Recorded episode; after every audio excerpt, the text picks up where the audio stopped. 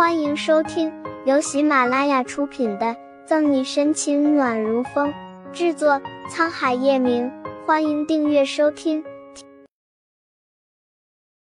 第四十章都是地摊货，这货一看就是少女梦中情人的款式，和叶晨玉的冷酷狂霸完全不同。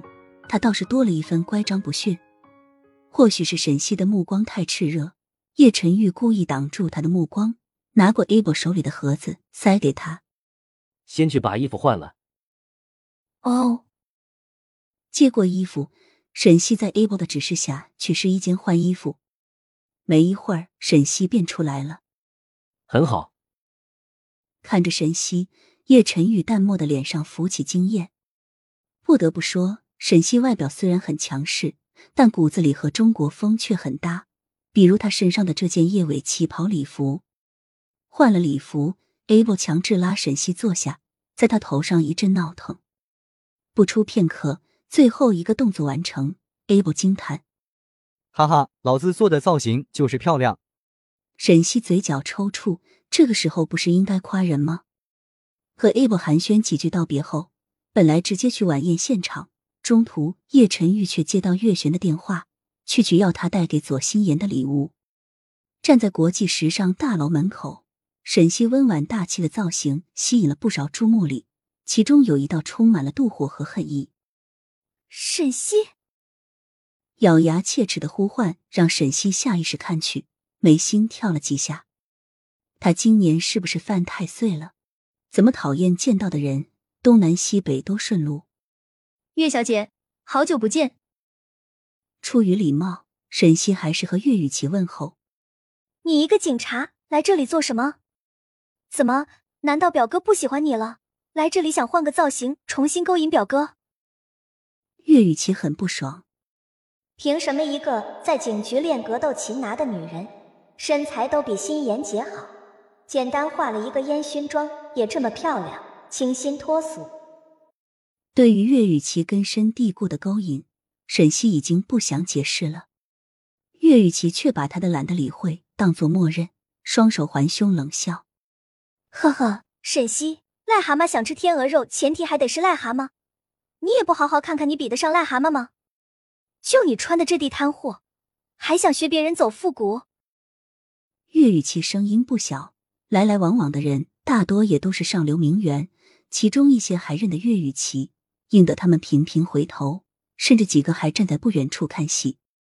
岳雨琪是出了名的造型迷，不管是穿着打扮，都容不得半点瑕疵。现在听他说沈西这身大气典雅的青花瓷叶尾旗袍都是地摊货，艳羡的目光瞬间带上鄙夷。是我穿的是地摊货，既不是癞蛤蟆，也吃不上天鹅肉，所以岳小姐可以离开了吗？沈西太阳穴隐隐作跳，他真不明白自己哪里招惹到这么一个难缠的主，第一次见面就言语攻击不说，还处处挑他刺。听见沈西承认。岳雨琪更加洋洋得意，哼，我看你就是心虚了。都说衣品和人品是正比关系，你连穿衣服都是次货，可想你这个人有多虚伪。